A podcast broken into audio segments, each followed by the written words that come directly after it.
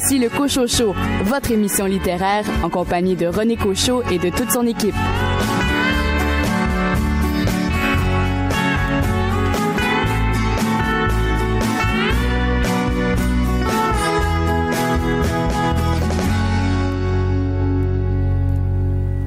Amateurs de littérature, dévoreurs de livres, bien le bonjour. Ici René Cochot, bien heureux avec toute mon équipe de vous retrouver à nouveau aux commandes de cette émission littéraire. Au cours des 60 prochaines minutes, vous aurez l'occasion d'entendre différentes chroniques, à commencer par celle de Louis Gosselin. Louis, vous nous parlez cette semaine d'un ancien politicien. Un livre qui raconte les histoires de Jean Chrétien aux éditions La Presse. Richard Mignot, amateur de romans policiers, votre choix porte cette semaine sur un roman où il est question de radio et de vérité. Oui, justement, Jean-Jacques Pelletier, cet auteur qui, euh, qui est très connu au Québec, nous livre un roman sur euh, les radios poubelles. Il a nommé ça la radio-vérité, la radio du vrai monde. Marie-Baud Bossirois, votre choix cette semaine en littérature jeunesse. Ça s'appelle Au Carrefour et c'est de Jean-François Sénécal. Quant à vous, Sylvain Daudier, quel livre illustré a retenu votre attention? Aujourd'hui, je vous présente un magnifique album qui nous raconte la vie de la petite fille qui devint la Bolduc. Nous vous souhaitons une excellente émission.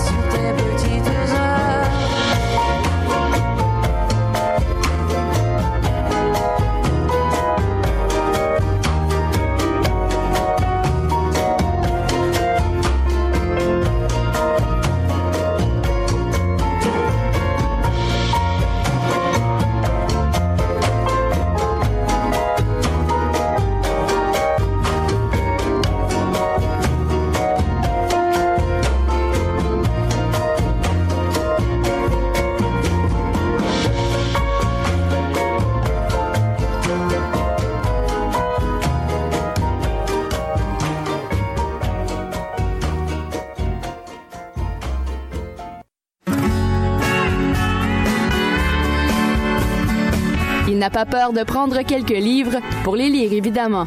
Louis Gosselin.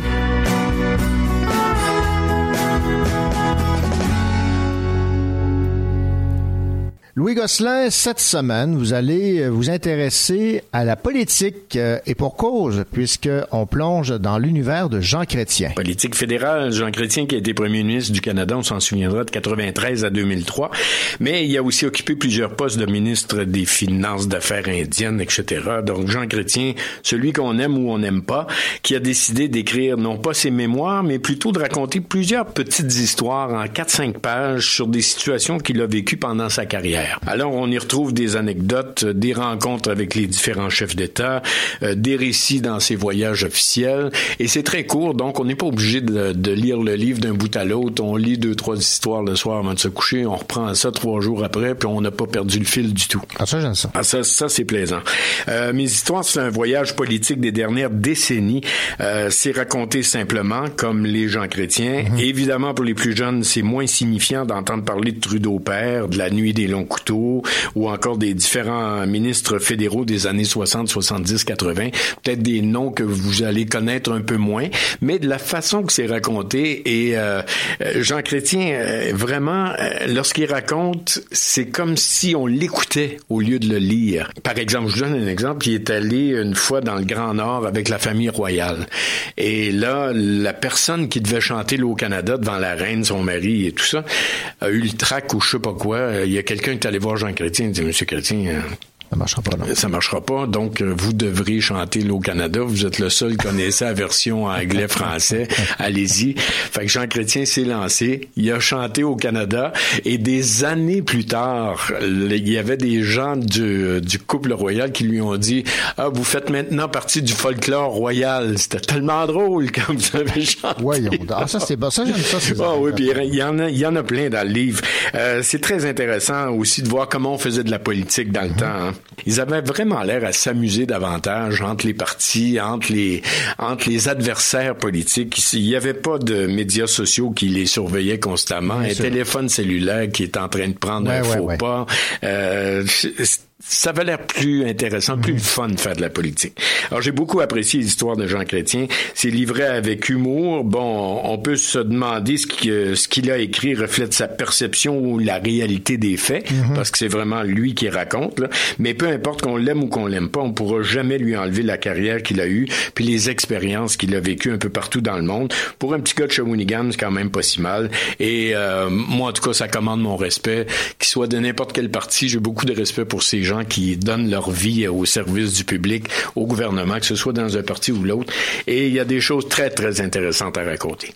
Mais c'est pas un livre où euh, il tente d'éclairer euh, certains pans ah, euh, de ce qu'il a vécu sur le plan politique ou qui règle ses comptes. Non, pas du tout. il nous raconte l'histoire des, des, longs couteaux, la nuit des longs couteaux. Bon, ben, il nous apprend que René Lévesque est un fauteur de troubles, beaucoup plus que ce que nous on pensait à l'époque qu'il s'était fait avoir. Mais ça, c'est sa version. Je suis certain que quelqu'un d'autre écrirait les mêmes, la même nuit, les mêmes passages, puis ce serait différent. Bon, une fois qu'on a accepté ça, c'est certain que sans, il prêche pour sa paroisse, puis il défend ses, ses opinions, ses options et surtout ses décisions à l'époque. Mais euh, quand même, il dit pas à tout le monde qu'il y a des bons, il y a des méchants. Euh, dans chacun, il y a du bon et du méchant. Puis, comme les politiciens aiment le dire, les décisions se prennent avec les faits qu'on a au moment où on doit les prendre. Puis peut-être des fois, on regrette plus tard, mais on avait l'information qu'on avait pour prendre la décision. Que voulez-vous? Que voulez-vous? Que voulez-vous?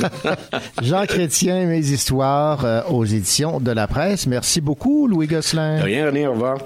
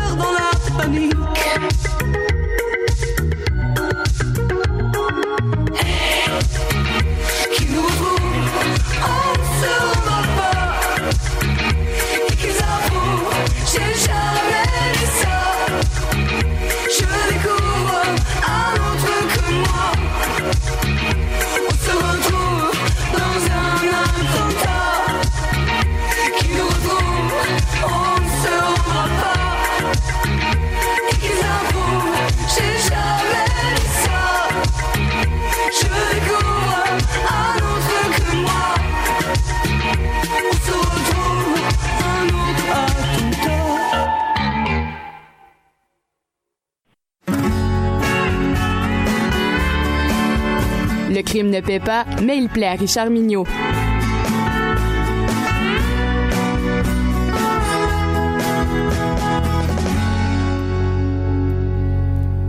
Richard Mignot, bien le bonjour. Bonjour, Monsieur René Cochot, vous allez bien? Ah Ben, ça va très bien. On fait de la radio. Oui. Et là, on va s'intéresser à un roman qui traite de la radio, mais là, une radio bien particulière. On parle ici du roman de Jean-Jacques Pelletier, Radio Vérité, la radio du vrai monde. Oui, monsieur. Jean-Jacques Pelletier possède un don pour interpréter les phénomènes de société qui nous entourent et il en profite pour nous raconter des histoires passionnantes prenant racine dans ces tourbillons sociaux. Son plus récent roman confirme encore plus ce portrait d'un auteur engagé, jetant un œil aiguisé sur le Québec en faisant une analyse sociologique sans réserve et y plaçant des personnages qui ont des choses à nous raconter. Radio Vérité, la radio du vrai monde, est de ce calibre-là. Ce genre de roman où nous avons l'impression de tirer les rideaux du salon et de regarder par la fenêtre notre ville qui vit un drame. Ce genre de roman où on a l'impression d'écouter la téléjournal de 22 heures, ou tout simplement ce genre de roman où nous ouvrons le poste de radio pour écouter le cœur de notre société qui bat au rythme de ses hauts le cœur. Voici donc l'amorce de cette histoire fertile en rebondissements. Sébastien Cabot est l'animateur vedette de la station V, la radio qui dit la vérité, qui parle au vrai monde et qui dit les vraies affaires. Langage cru, accusations sans fondement, harcèlement, intimidation, tout est permis pour donner un bon show. Cependant, un jour, Cabot disparaît. Très rapidement, on apprend qu'il a été kidnappé par une organisation, le Front de libération des victimes, et que cette organisation demande une rançon énorme et la fermeture de la station de radio. Pendant ce temps-là, au SPVM, donc à la police de Montréal, l'inspecteur Gonzague Théberge, qui est un, euh, un- personnage récurrent de Jean-Jacques Pelletier, donc Gonzague se prépare à prendre la relève de son patron de façon intérimaire. Sans aucune forme d'enthousiasme, il est forcé de le faire et ça lui tente pas. Lui qui aime le bon vin, les bons repas et être avec sa douce, de travailler comme un fou comme euh, directeur du SPVM, ça ne lui tente pas du tout. Mais avant de prendre son nouveau poste, on lui confie l'enquête sur l'enlèvement de l'animateur de Radio Poubelle. Connaissant le caractère de l'enquêteur, il faut s'attendre à quelques flamèches avec les médias et les politiciens. Pour notre plus grand plaisir de lecteur, évidemment. En plus, on lui adjoint un crack en informatique. Et surprise, ce crack, mais c'est une crack en informatique. Donc, d'autres flamèches à venir, évidemment, parce qu'ils n'ont pas nécessairement le même genre de comportement. Tout est mis en place pour rendre la tâche du policier le plus difficile possible. Parce que, évidemment, les amateurs de radio V veulent faire quelque chose. Donc, dans le plus pur style de Jean-Jacques Pelletier, les chapitres sont courts, se succèdent à un rythme saccadé, l'action s'intensifie et les pages se tournent aussi rapidement. La police se sent pris aussi au piège, les admirateurs de l'animateur kidnappé prenant tous les moyens pour tenter d'accélérer l'enquête. Manifestations, menaces, contestations. Bref, ils veulent aider, mais ce qu'on se rend compte, c'est qu'ils nuisent constamment au travail des policiers. Ouais, c'est ce que je pensais. Là. oui. Ce roman de Jean-Jacques Pelletier a d'abord été une nouvelle parue dans la revue Alibi il y a une dizaine d'années. Comme souvent, pour ses auteurs à l'imagination débordante, il a dû couper, se limiter, s'astreindre à la discipline de la nouvelle. Mais dix ans après, il a repris ce texte et le voici ce roman, une très bonne histoire, haletante, racontée par un auteur en toute maîtrise de son art tout à fait d'actualité, même après dix ans. Donc, dans, un, dans son style journalistique, on suit l'action heure par heure. On se promène entre l'enquête, le poste de radio, un certain sous-sol un peu particulier et la rue, évidemment. Il n'y a aucun moment d'ennui dans ce roman, sauf peut-être à la fin l'ennui d'avoir terminé. Alors, fermez votre poste de radio, pas celui que vous écoutez présentement. Non, non, non. Syntonisez le canal V, la radio du vrai monde. On vous souhaitera bonne lecture. Radio Vérité, la radio du vrai monde, signé Jean-Jacques Pelletier. Merci beaucoup, Richard Mignot. Avec plaisir, René Cochot. Vous écoutez le Cochot Show en compagnie de René Cochot, votre rendez-vous littéraire.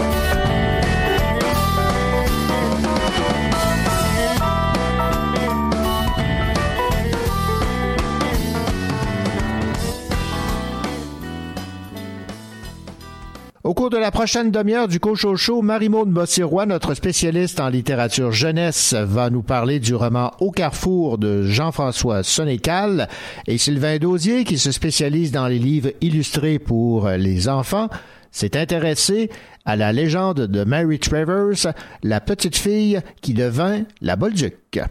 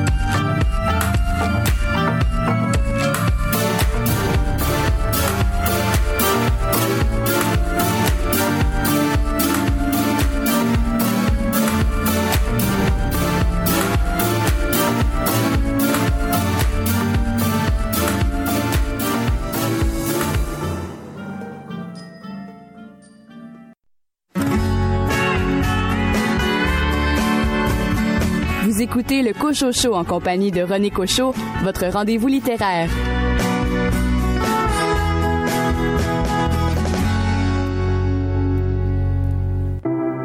Par hasard, se croiser comme ça, un regard, oublier déjà. Par hasard, peut-être pas, la mémoire ce qu'elle veut de moi. Ce n'est pas dans tes yeux que je peux le voir, ce n'est pas dans ta voix que je peux y croire. Ce n'est plus toi, ce n'est plus moi, ce n'est plus notre histoire. Ce n'est pas sur ta peau que je sens l'espoir, ce n'est pas sur ton cœur que je me répare. Ce n'est plus toi, ce n'est plus moi.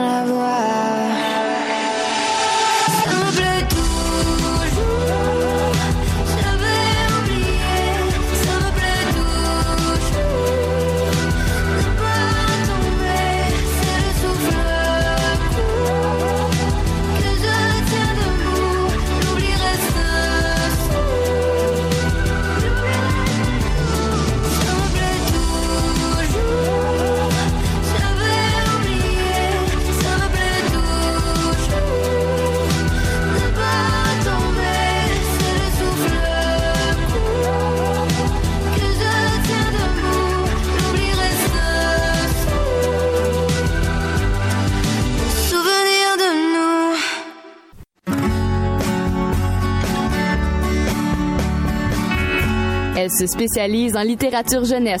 Marie-Maude Bossirois.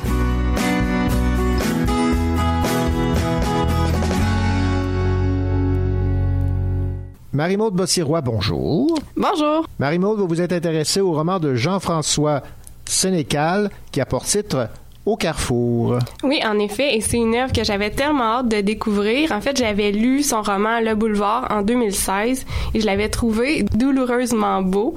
Autrement dit, vraiment triste, mais euh, magnifiquement bien écrit.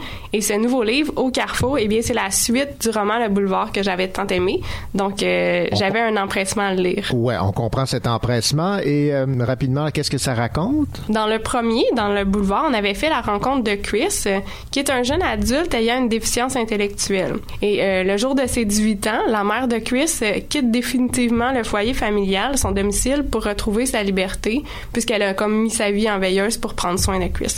Donc, on suit ce jeune qui apprend à mener une existence autonome. Donc, cette quête d'autonomie, c'est euh, le roman Le Boulevard. Dans Au Carrefour, on retrouve Chris dans une nouvelle étape charnière de sa vie. Donc, cette fois-ci, son amoureuse, Chloé, qu'il avait rencontrée dans, dans euh, le boulevard, euh, elle est enceinte. Donc, de nombreux changements et de lourdes responsabilités euh, lui tombent sur les bras tout d'un coup. Donc, euh, ce qui est intéressant avec euh, ce roman-là, c'est que le regard de Chris est fascinant. là. Les situations auxquelles il est confronté, mais il les perçoit avec son regard particulier de, de personne déficiente. Euh, Puis, en lisant le texte de Jean-François Sénécal, on a l'impression d'accéder à une authentique vision du monde d'une personne déficiente, ce qui est vraiment différent. Donc la langue aussi, c'est sa langue à lui, la langue de Chris qui est le narrateur, donc elle est vivante, naturelle, puis le propos, je, je l'ai trouvé très sincère. Puis autant le narrateur peut livrer des réflexions vraiment réfléchies, sais, autant on sent qu'il y a plein de réalités qui l'échappent, euh, qui lui échappent. Donc il saisit pas, par exemple, pourquoi les gens sont un peu euh, épouvantés devant le fait que lui et sa, sa conjointe vont devenir euh, parents bientôt. Donc eux, tous les autres sont inquiets puis épouvantés, alors qu'eux sont tout à fait contents puis ils pensent que tout va bien aller. Ben probablement que ça peut bien aller, mais c'est quand même une réalité particulière là, de personnes déficientes qui vont devoir élever un enfant. Puis il comprend pas non plus pourquoi, euh, par exemple, il devrait aider sa, sa blonde enceinte à faire le ménage, alors que lui, il, dit qu'il est pas très bon là-dedans, puis qu'en plus il a aucun plaisir à le faire. Donc il, il comprend pas euh, pourquoi euh, ça devrait euh, être sa responsabilité. Ah, Évidemment, ça soulève plein de questions. Entre autres, euh, sait-il s'adapter à devenir un père? Parce que si les gens se posent la question, c'est qu'il y a des raisons de le faire aussi. Oui, ben premièrement, il y, a, beaucoup d'intérêt à apprendre, donc euh, il est toujours intéressé à, à apprendre et à s'améliorer. Puis en plus, euh, Chris est entouré de personnes qui veulent son bien, qui croient en lui, puis qui vont toujours l'aider à devenir euh, la meilleure version de lui-même. En cela, d'ailleurs, on pourrait dire que le roman Le Carrefour est beaucoup moins brutal, moins déchirant que le roman Le Boulevard, dans lequel on sentait beaucoup de solitude, un grand vide qui avait été causé par le départ de la mère. Mais dans le, euh, dans le roman Le Carrefour, ben le, réseau autour de Chris s'est solidifié, puis lui-même est moins euh, vulnérable, surtout grâce justement aux figures rassurantes qui l'accompagnent, qui l'entourent. Donc justement, c'est très beau à voir là, ce réseau protecteur et bienveillant qui est alentour de Chris. euh. À vous écouter, on, comprend que le plaisir a été renouvelé. Oui, vraiment. euh, j'ai aimé retrouver euh, surtout là, ce qui me touche le plus dans ce roman-là, puis qui vient me chercher, c'est la narration au-dessus. Euh, que j'avais beaucoup aimé dans le roman précédent, c'est-à-dire que le narrateur, Chris, euh, s'adresse directement à sa mère, comme si c'était une espèce de long monologue qu'il lui adressait, un peu pour encore ressentir sa présence puis combler le vide, rendre son absence plus supportable finalement. Et donc, cette écriture au-dessus, là, c'est un peu comme si elle nous était adressée personnellement, donc, euh, c'est nous qui recueillons toutes les confidences de Chris. Donc, il y a une belle proximité qui est créée avec lui. Ça vaut vraiment la peine de lire le roman Le Carrefour, mais pas sans avoir lu Le Boulevard. Pas parce que le, le lecteur comprendrait pas, parce que c'est très bien, le, le lien est, facile à faire, mais vraiment parce que c'est c'est tellement bon de lire Le Boulevard qu'il faut pas bouder ce plaisir-là. Le Boulevard, publié en 2016, et la suite au Carrefour de Jean-François Sénécal. Marie-Maude Bossirois, merci beaucoup pour cette belle critique. Merci beaucoup.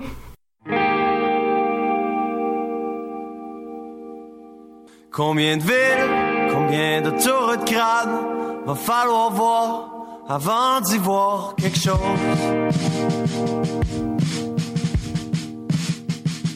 Combien de changes d'amour maladroit va falloir donner en donner vraiment de quoi.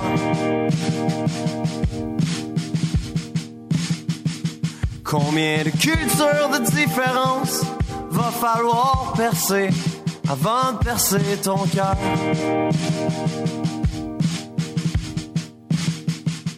Combien de kilomètres de pays détruits va falloir connaître avant de soi-même se connaître? Et tu as, tu as, tu as, t'espérais un jour changer de quoi sur terre.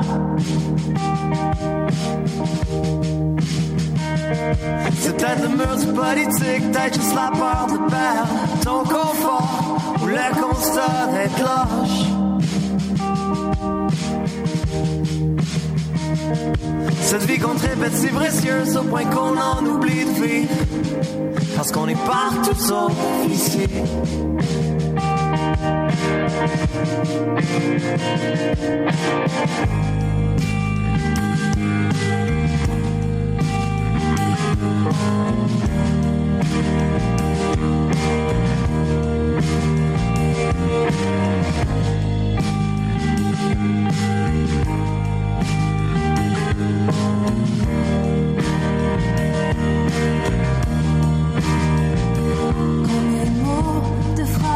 Formulées va falloir construire avant de construire quelque chose. Combien de murmures de discussions inutiles va falloir chasser avant de chasser l'orgueil?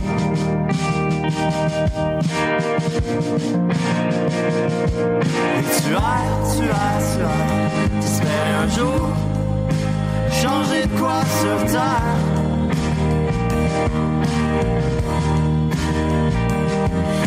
Le mur du politique, peut-être juste la peur de perdre ton confort ou le constat d'être lâche.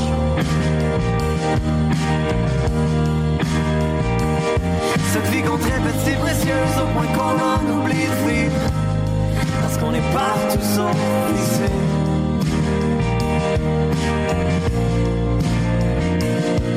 Il paraît que la réponse est inscrite dans le sort du vent. Mais ils vendent trop fort en ville ces derniers temps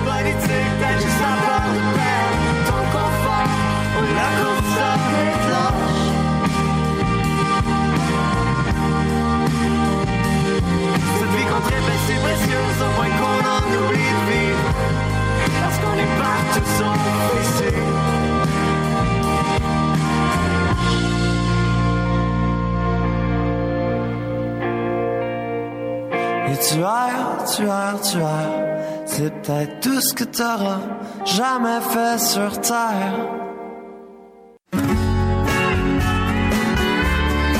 Chaque fois qu'il regarde un livre illustré pour enfants, il retombe en enfance. Sylvain Daudier.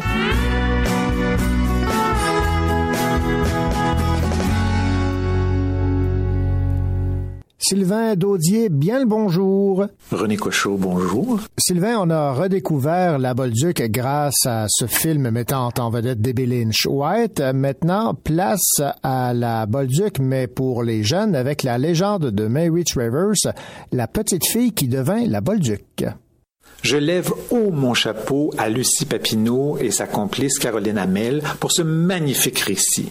À vrai dire, cet album est si bien ficelé qu'après sa lecture, on jurerait avoir entendu chanter la Bolduc. Mais non, c'est un livre. Un fabuleux livre. Grâce à la parfaite combinaison des mots de Papineau et des illustrations d'Amel, en découvrant l'histoire de Mary Travers, c'est tout un pan de notre histoire qui prend vie sous nos yeux. De son enfance à Newport en Gaspésie, à son triomphe comme première auteure-compositrice du Québec, chaque étape importante de sa vie est présentée avec intelligence, accompagnée d'évocations historiques fort pertinentes. Vraiment, rarement ai-je eu l'occasion de tenir dans mes mains un album aussi bien construit à l'équilibre parfait. Une œuvre pour les enfants, mais aussi pour leurs grands qui, comme moi, le dévoreront. Précipitez-vous. De Lucie Papineau, la légende de Mary Travers, la petite fille qui devint la Bolduc, illustrée par Caroline Hamel, aux éditions Ozu. Merci beaucoup, Sylvain. À bientôt. Vous écoutez le Cocho Show en compagnie de René Cocho, votre rendez-vous littéraire.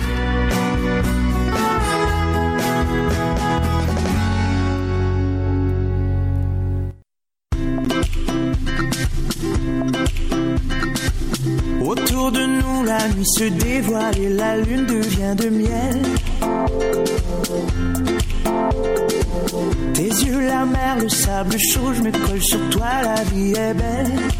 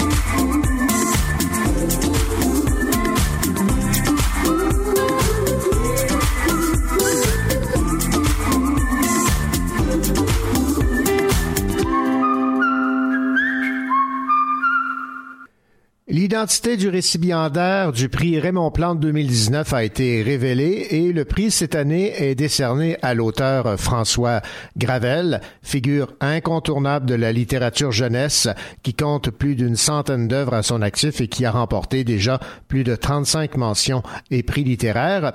Rappelons que le prix Raymond Plante est décerné afin de souligner l'engagement remarquable d'un citoyen ou d'une corporation œuvrant au Québec dans l'un des domaines de la littérature pour la jeunesse, l'industrie du livre ou de l'éducation. Alors bravo à cet auteur prolifique, plein de talent, qui euh, se prépare d'ailleurs à lancer un livre qui euh, traite de la maladie dont il est atteint, la maladie de Parkinson. Le titre À vos ordres, colonel Parkinson. Donc bravo encore à François Gravel pour ce prix Raymond Plante 2019. Hey, man, elle va être longue la fin de semaine. Mais voir, voir qu'on s'est fait écraser de même un vendredi soir. Où on a perdu 8 à 2 contre une équipe de gland, une équipe de bas de. Puis pour vrai, ce qui est choquant, c'est que j'ai fait ma job pourtant. J'ai travaillé fort dans un coin puis j'ai fait mon échec avant. Tu sais, quand j'ai fait mon échec avant, là, ça l'excuse pas le fait que c'est pas moi qui ai le plus de talent dans l'équipe. C'est moi qui travaille le plus fort. Troisième, quatrième trio, je suis habitué. Mais je suis pas souvent pendant les powerplays. Mais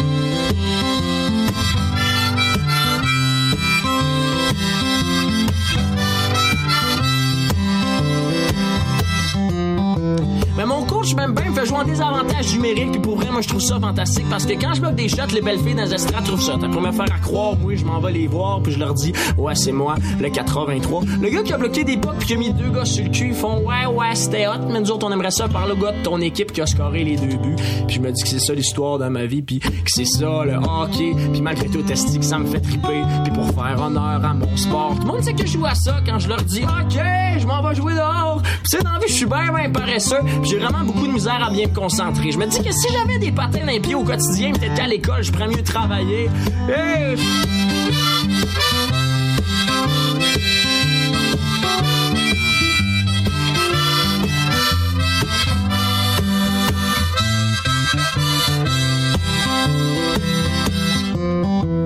Mais man, je pas si t'as remarqué, ma soeur, j'ai patiné comme une graine. Mais voir, voir que toute la semaine, j'ai joué dehors à patinoire. Ouais, c'est clair, ça l'embellit mes matins, mais c'est sûrement ça qui a scrappé mes patins. Puis je me dis c'est un bien pour un mal, parce que pour un gars comme moi, tu je me dis c'est normal, parce qu'il y a rien de mieux que ça. Beau jeu passe avec des messieurs qu'on connaît pas. Pour vrai, à patinoire, des fois, je suis un peu ému quand je vois un petit gars de 7 ans monter la puck jusqu'au but. Quand je vois tous les beaux messieurs se tasser avec la simple idée de laisser le petit gars scorer, moi, quand je vois ça, je me dis qu'on garde espoir parce que tôt ou tard, comme le petit gars, on aura tout notre moment de gloire, comme moi qui chante des chansons depuis peut-être deux ans.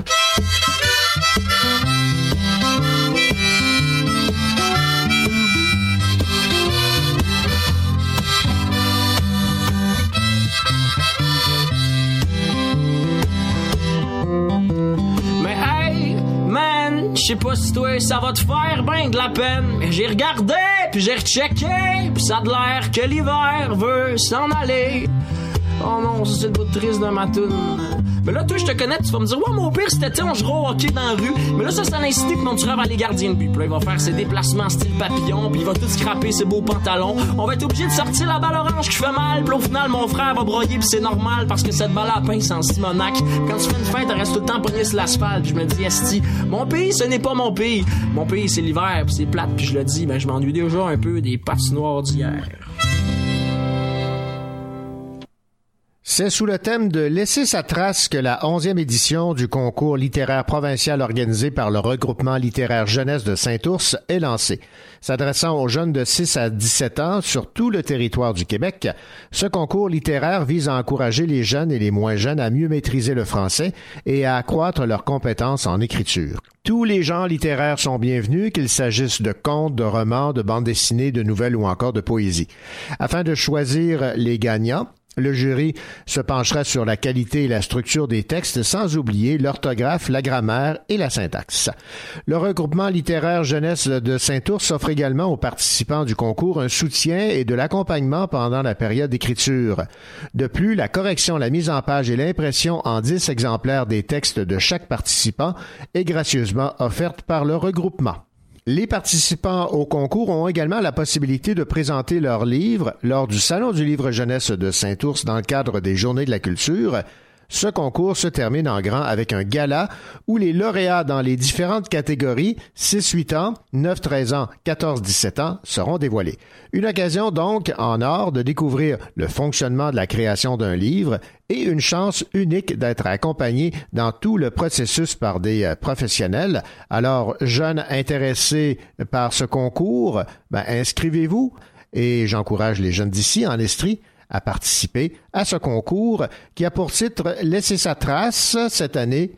11e édition du concours littéraire provincial organisé par le regroupement littéraire jeunesse de Saint-Ours. Oh,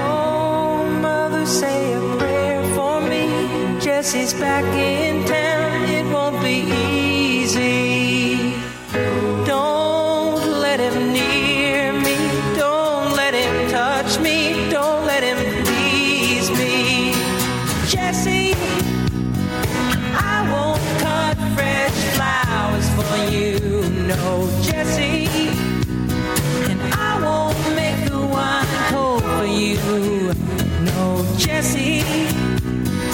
I won't change the sheets for you. I won't put on cologne. I won't sit by the phone for you. And he keep reminding me that he cut out my heart like a paper doll. Sally, tell me once again how he set me up see me fall.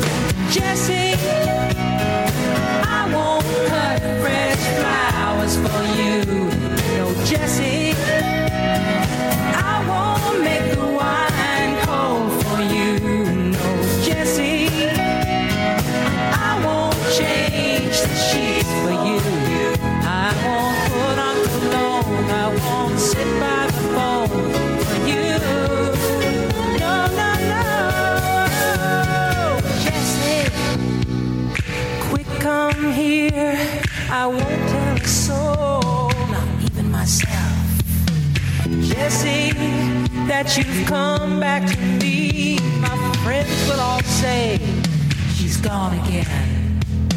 But how can anyone know what you are to me?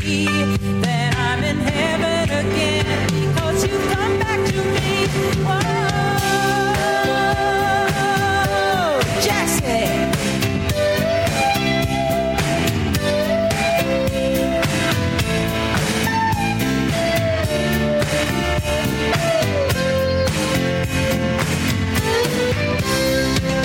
Jesse,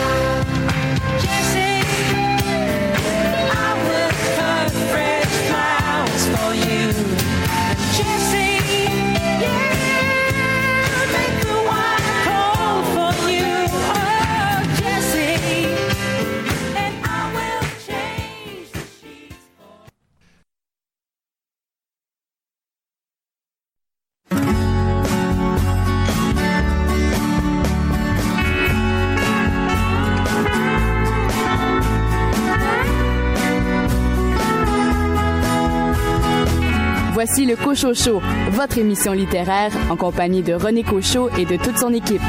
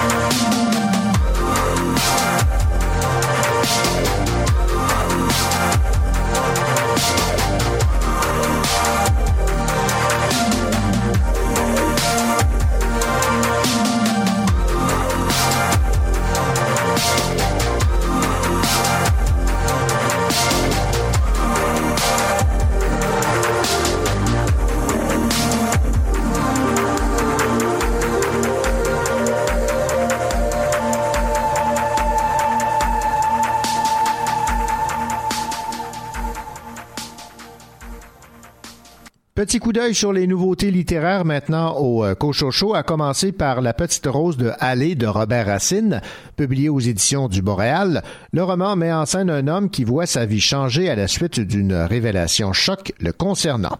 Dément à cheval de Emily Andrews vient de paraître aux éditions Druide dans la collection Écart.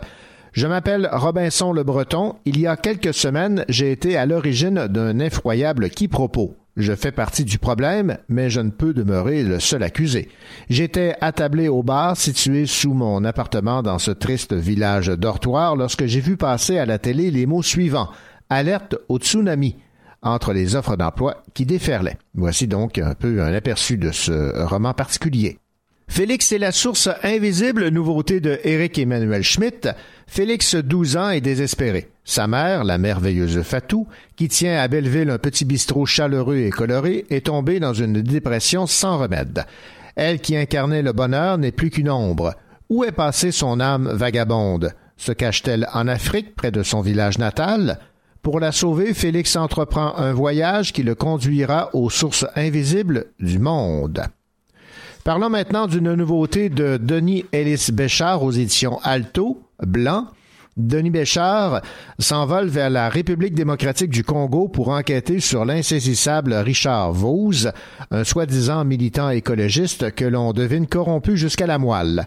Entre ciel et terre, il fait la connaissance de Sola, une américaine qui se rend à Kinshasa afin d'aider une jeune orpheline qui se dit possédée par un démon.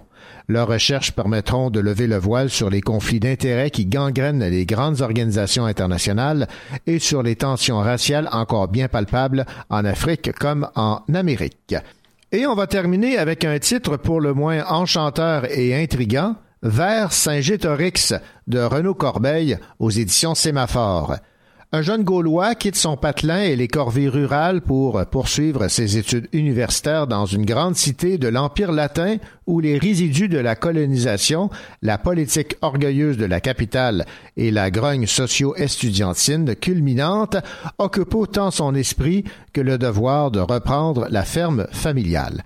J'ai d'ailleurs entamé la lecture de ce roman de Renaud Corbeil vers Saint-Gétorix et j'avoue que je lui trouve un immense talent. Il me fait bien rire. C'est un livre que j'aime beaucoup, dont nous parle à l'instant Tania Vien, qui est la directrice littéraire aux éditions du Sémaphore. Vous allez rire, ça permet de réfléchir. C'est un roman qui fait très en douceur. C'est l'histoire d'un jeune étudiant gaulois qui s'en va dans une, la grande capitale, euh, on va dire latine plutôt que romaine.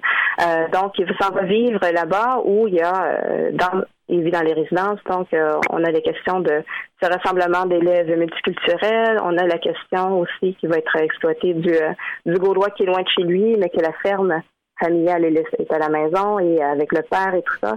Et cette question-là de reprendre, euh, si vous voulez, la ferme familiale, donc reprendre un peu l'héritage familial et poursuivre ou poursuivre une carrière plus cosmopolitaine, plus euh, dans le monde euh, des universitaires. Donc, il y, a plusieurs euh, sujets, je vous dirais, qui sont abordés de façon très adéquate d'une certaine façon.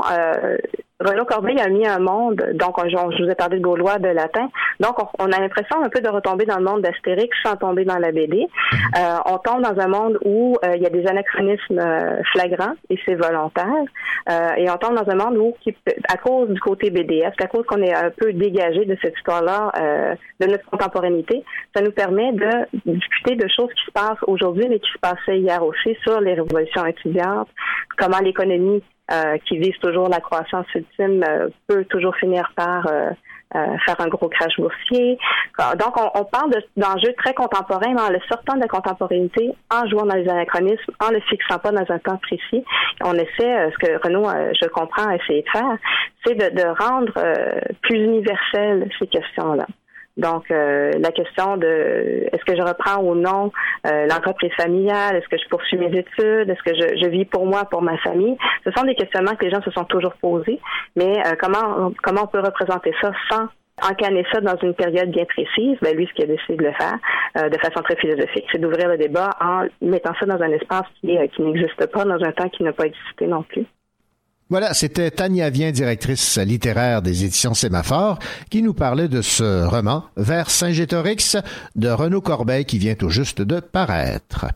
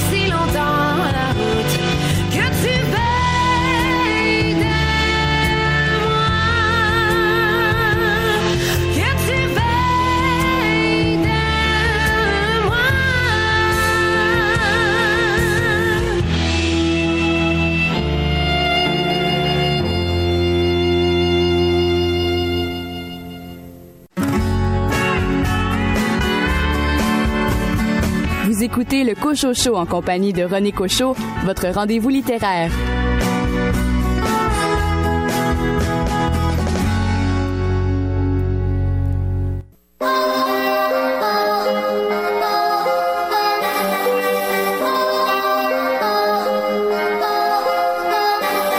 On me donne une ou deux notes, quelques potes, rien pour m'ambiancer. Je vous laisse les beaux discours, faute d'amour, peut-être que j'ai changé. Comme j'ai pu, je voulais juste m'envoler. Mais comme prévu, la vie m'a rattrapé. S'il en faut peu pour être heureux, je me suis pas raté. Je rêve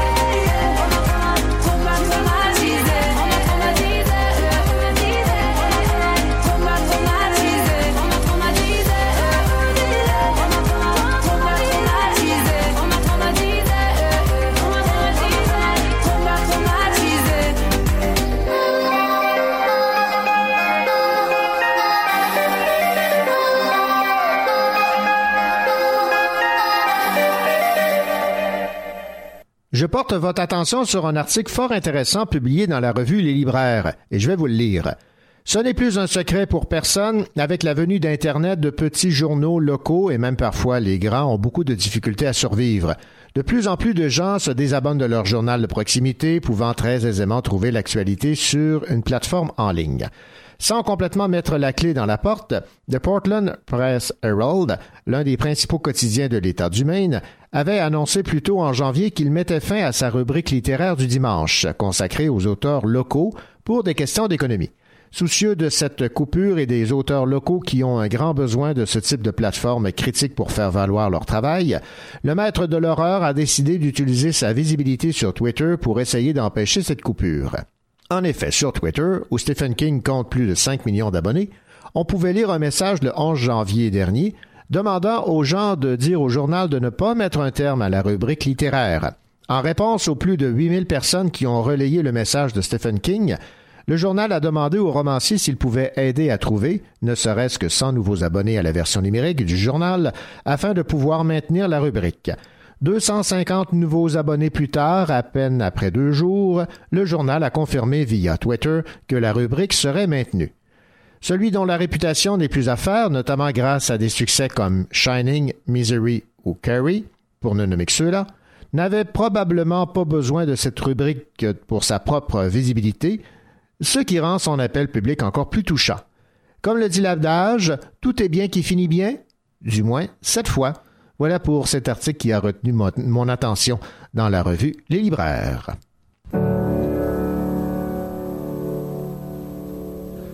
L'ose dire, l'unisson, les espaces et la hauteur sous plafond. Tu me manques, pourtant tu es là. Tu me manques, pourtant tu es là. Le bleu du ciel, l'horizon, les nuages et la hauteur sous plafond. Tu me manques, pourtant tu es là. Tu me manques, pourtant tu es là. On offre notre amour sans condition, sans condition. On souffle notre amour sans illusion, sans illusion.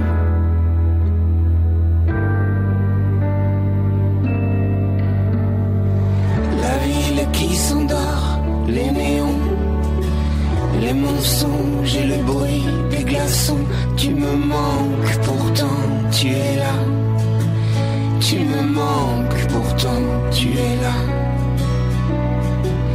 On offre notre amour sans condition, sans condition.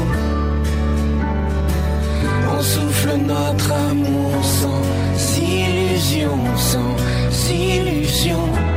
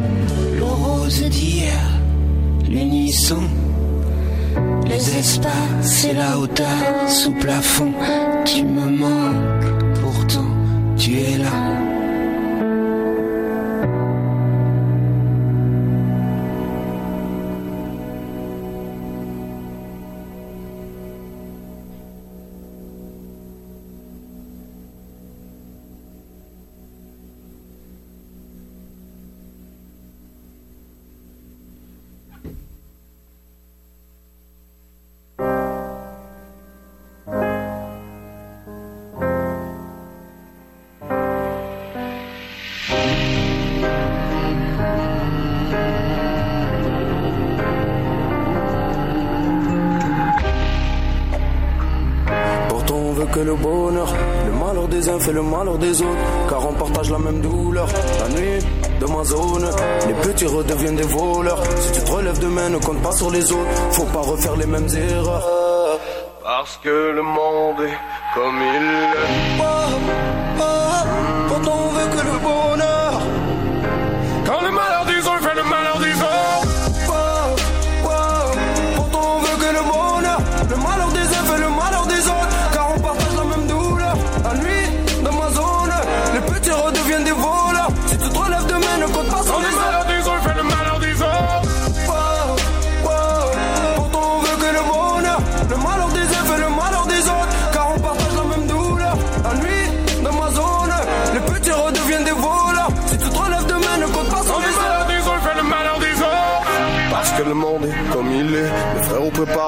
du siècle, au fond de cachot, oublié, encore à prier, c'est foutu du ciel, parce qu'on est jaloux du bonheur des autres, millions de dollars ou millions d'euros, choisis entre les balles ou les pédales de rose, on est tous égales, pourquoi tu me regardes? Hein?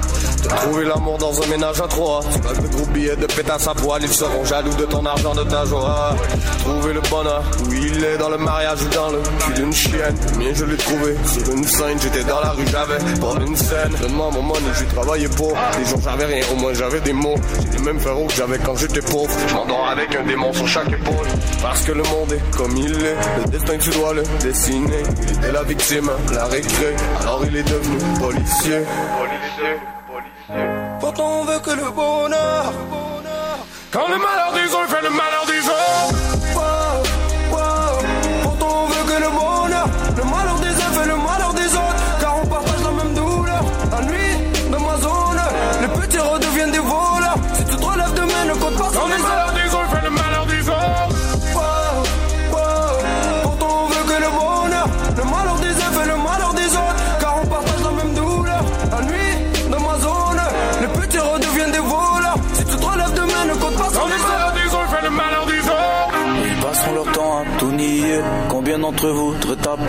regarde le monde tel comme il est. Je vois le bien et le mal en face à face. Mon frère au mais je peux pas rouler sans. Quand l'argent m'appelle, je cours dans tous les sens. Que des têtes cramées, un mélange de fuite, beaucoup d'essence. Sans silence, j'opère, jamais je coopère. Je voulais tout prendre par peur de tout perdre. Police course poursuite, je regarde les étoiles. Mais ce soir y'a que l'hélicoptère. Ils veulent pas voir ce que je suis devenu. Ils pleurent ta mort mais veulent pas te voir revenir. Je traîne là où t'es pas le bienvenu. Où c'est chacun ses risques qui sont revenus. Parfois la vie va de mal en pire. Trop proche des flammes, tout proche de l'enfer le monde était là quand il fallait le dire. Combien était là quand il fallait le faire? J'étais pas là pour hésiter. La daronne qui sourit pas tout ça je l'oublie pas. À l'affût de la trahison J'ai cherché la vérité tout comme un polygraphe. Wow, wow, pourtant on veut que le bonheur. Pourtant on veut que le bonheur. Wow, wow, la nuit dans ma zone Si tu te relèves demain ne compte pas sur les autres. Parce que le monde est comme il est, tellement beau mais tellement laid. Le cœur assombri, le visage inerte, j'ai les pieds dans le feu même quand il neige. Ce soir en cellule, je rêve encore de mon fils, c'est tellement réel, pourtant tout est faux. L'impression que j'ai touché le fond, j'ai inversé mes fils, j'ai fait sauter le fond. La beurrette, le beurre et l'argent du beurre, la beurrette, le beurre et l'argent du beurre. Et maman m'a dit, mon fils, que Dieu te guide, si t'as peur de la mort, c'est ta vie fait peur. Oh non, oh non, la police t'a pris, t'as pas dit un mot. Mais t'as une famille, et le malheur des uns fait le malheur des autres. Une équipe des armes et des munitions, pour tout prendre, c'est leur permission. Et n'oublie pas que la vie est éphémère, n'oublie pas que l'enfer est la punition. Et ce soir, le shade est encore sain. Il a voulu briser ton corazon, corazon. Mais tu l'as rendu aussi recouvert d'épines comme un corosson. Ici le malheur des uns fait le bonheur des autres Les plus malins d'entre nous vont tous quitter la zone Et y a tellement de moments qu'on aimerait mettre sur pause Tellement d'anciennes histoires qui nous opposent Tellement de valeurs dans le sourire d'un pauvre j'ai jamais changé mon fusil d'épaule. Des souvenirs dans chaque coin de la métropole. Des nuits d'insomnie juste pour être trop tard. Parce que le monde est comme il est. Mes frères, on prépare le du siècle. Au fond de cachot, oublié. Encore à prier, se foutre du ciel.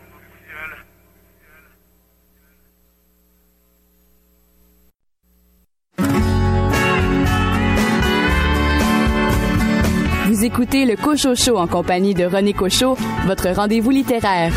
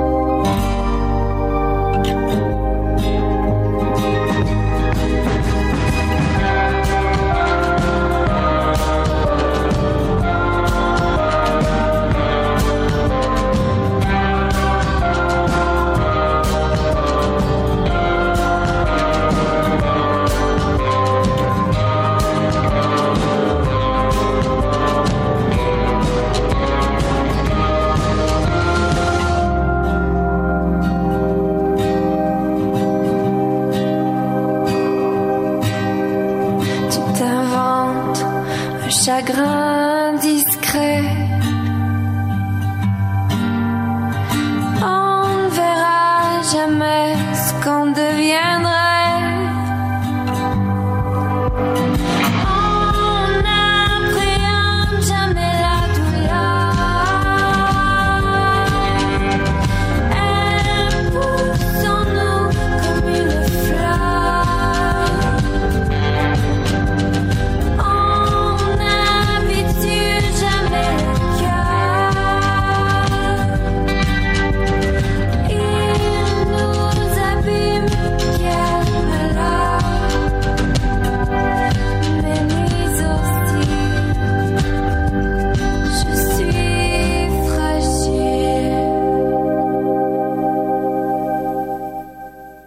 Ariane Lessard a publié son tout premier roman. Il a pour titre Feu et il a été publié aux éditions La Mèche.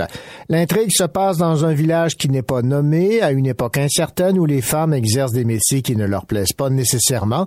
Certaines se prostituent pour arrondir leur fin de mois et il y a une aura de mystère entourant la disparition de la mère de la famille Bailey. Les filles Bailey narrent, l'une affirme que sa mère est disparue, l'autre non. Le concept de narrateur non fiable est également abordé dans ce roman Feu, qui est un roman résolument féministe.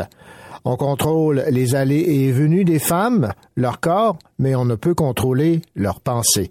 Et dans la tête des femmes, la révolte va naître. Voici donc un résumé de ce roman, écrit par Ariane Lessard. Voici l'entrevue que l'auteur m'a accordée. Ariane Lessard, bonjour. Bonjour. Ariane Lessard, dans un, un premier temps, vous situez votre intrigue dans un village qu'on ne nomme pas, à une époque qui n'est pas tout à fait définie. Là. Pourquoi ce choix? Euh, ben en fait, euh, on dirait que juste à l'écriture, euh, j'avais vraiment pas envie de situer euh, l'endroit ni la date. En même temps, je me disais en situant pas euh, les choses, ça faisait que ça pouvait avoir lieu n'importe où puis n'importe quand. C'était pas pour éviter que des gens se, se reconnaissent ou pensent qu'on les identifiait, là? Euh, non, en fait, tout ça est, tout, tout le récit est, est fictionnel, mais je dois avouer que, que ma grand-mère s'est sentie visée.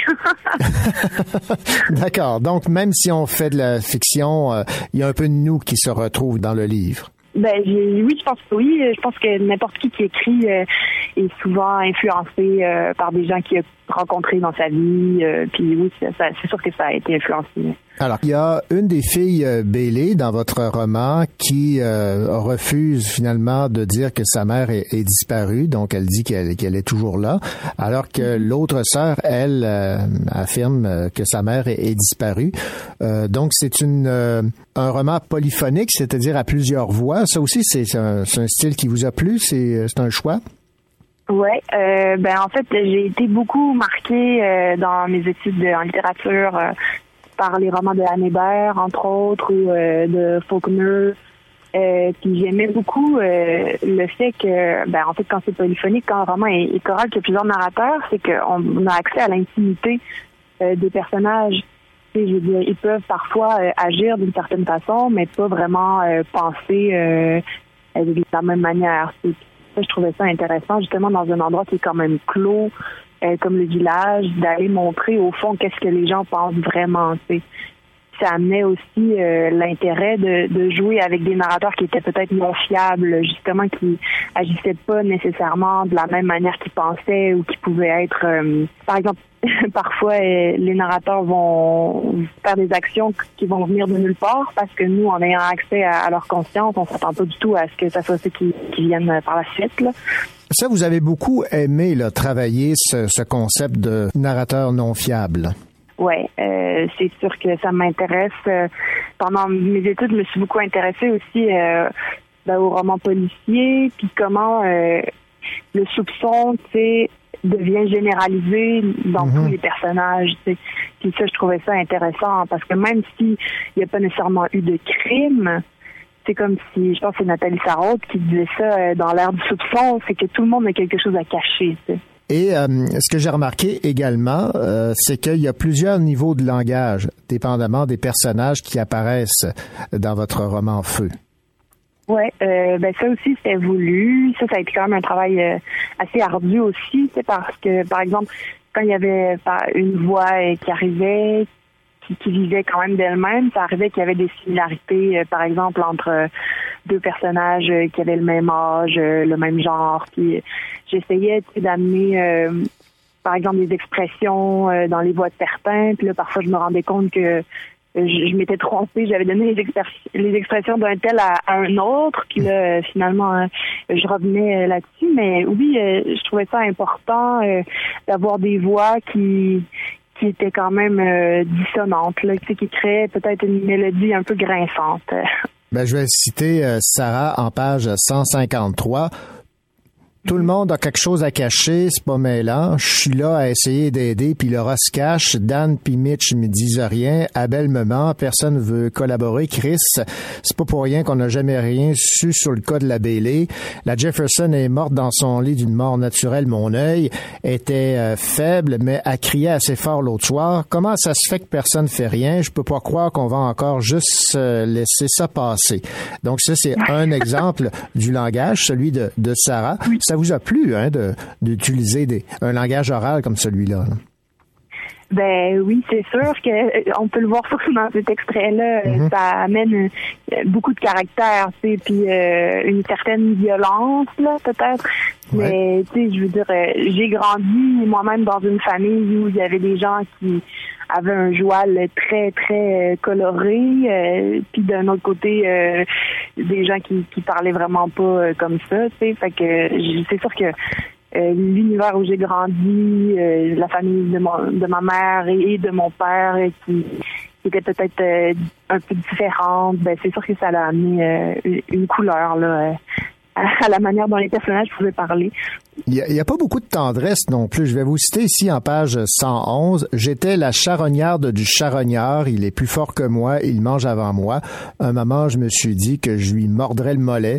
J'avalerais la boue qui tachait ses pantalons rien que pour le mordre, le croquer là dans la saleté. Sans, sans dit long là, sur euh, le sentiment de certaines de vos femmes dans votre roman.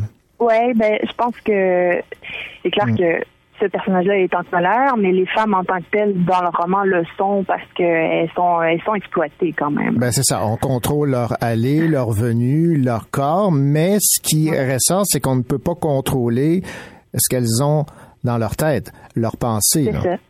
Ouais. Alors, C'est de là que la, la révolte naît. Là. Euh, effectivement, c'est dans l'intimité euh, de leur narration. Je pense que on commence à voir au début euh, une, une certaine rébellion.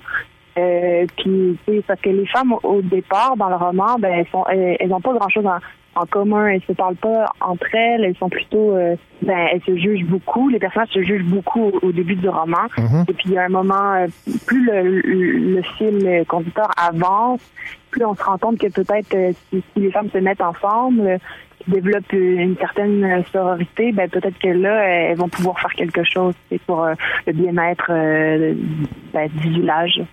Donc, Il y, a- une vision féministe là dans Feu. Oui, euh, je pense que ça allait de soi. Euh, pendant l'écriture, ben, au départ, je, savais un peu comment l'histoire s'en allait, mais euh, plus plus j'inventais des personnages, plus je me rendais compte que qu'il allait avoir certainement plus de voix féminines. Je trouvais ça important aussi parce que j'ai étudié en littérature, fait que j'ai lu beaucoup plus d'hommes que de femmes. Parce que, je veux dire, euh, en général, c'est ce qu'on nous fait étudier dans les cours. Et puis, plus euh, j'avançais, euh, plus quand j'étais rendue à la maîtrise, j'ai eu la chance d'avoir des cours, par exemple, avec Martine Delvaux à l'UQAM et euh, des cours dans lesquels on, on lisait seulement euh, des autrices. Puis ça m'a ça m'a ouvert euh, les yeux sur le phénomène justement que c'est vrai que on n'en lit pas beaucoup les femmes. Il y a peut-être moins de personnages féminins qui sont vraiment euh, qui, qui m'ont marqué, mais là, plus plus ça va, plus j'essaie d'en lire et puis je me rends compte que les, les voix féminines que je, que je lis me plaisent beaucoup parce que c'est écrit euh, peut-être par des femmes. Et ce qu'on découvre également dans votre roman Feu, c'est que les gens qui habitent ce village ont leur propre loi. hein. C'est une espèce de micro-société. Mhm. Personnellement, j'ai jamais habité dans un village, mais quand j'étais jeune, euh, on allait souvent dans la, famille de ma mère euh, proche de Montmagny. Et euh, en fait, c'est ça, là-bas, c'était une société que, je sentais patriarcale. Tu sais, je veux dire, mon grand-père, c'était le, le boss. Puis c'est lui qui, à sa mort, par exemple, il a divisé son héritage entre ses fils. Puis ses filles ont rien touché. Euh, puis euh, j'imagine que oui, euh, j'ai- j'ai j'ai perçu euh, une espèce de loi, euh, même si c'était pas nécessairement dit, que c'était c'était le, le pouvoir était assez patriarcal. On va terminer avec euh, ce qu'on retrouve en quatrième de couverture. Ça, ça frappe beaucoup et ça, ça résume assez bien là l'atmosphère qui se, se dégage de votre roman Feu. Elle s'affairait à son ouvrage douloureux. Ces filles-là doivent tout prendre en charge. C'est désolant. En même temps, elles savent tout faire toutes seules jusqu'à leur propre avortement.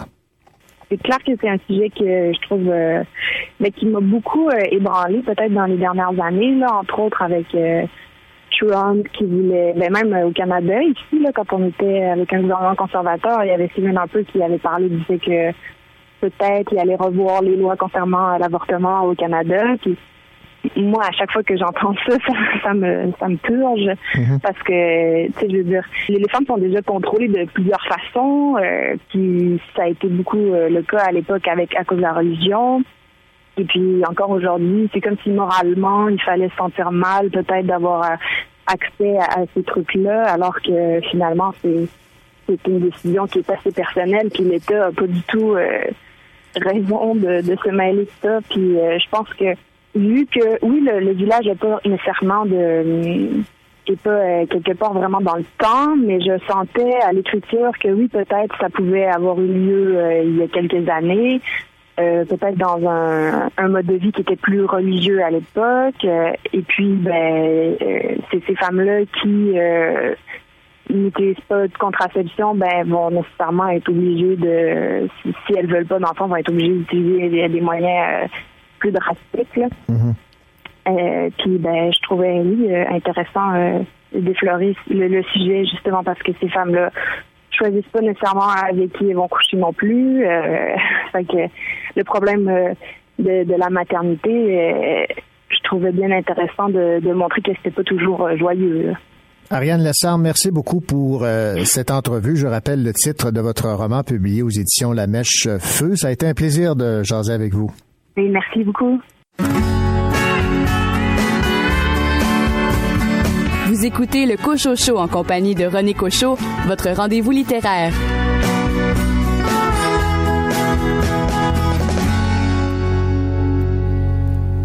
J'ai mis ma robe d'hôpital, enfilé le linceul toute seule.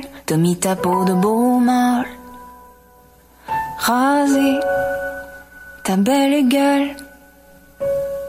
Je me suis effondrée à tes pieds comme une veuve amoureuse. Tu t'es tendrement excusée de pas savoir me rendre heureuse.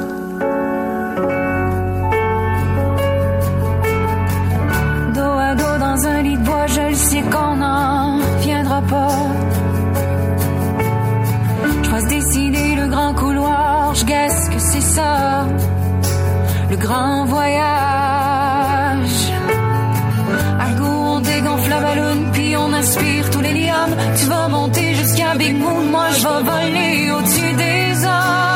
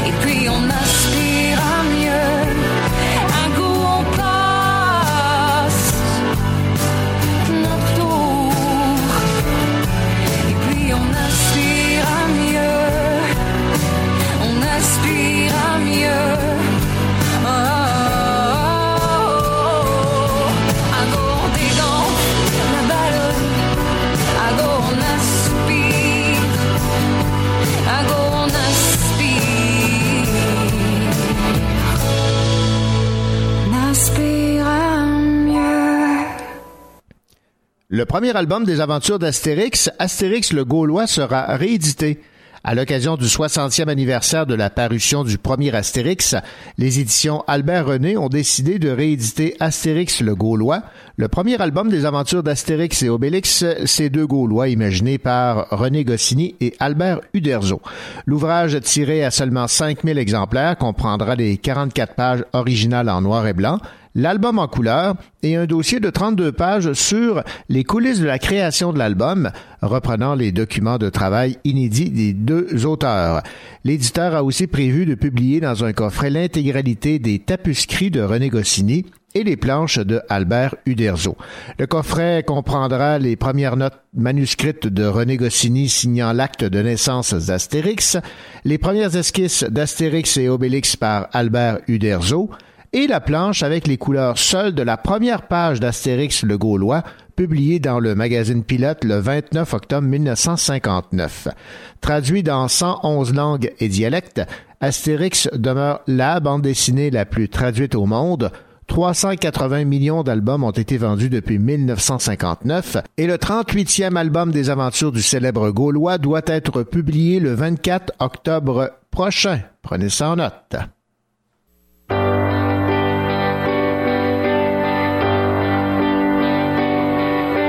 Tout commence par des âmes, des cœurs qui chavirent.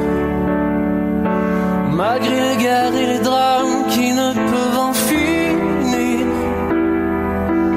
Depuis le début des temps, on se raconte les vertiges du plus beau des sentiments.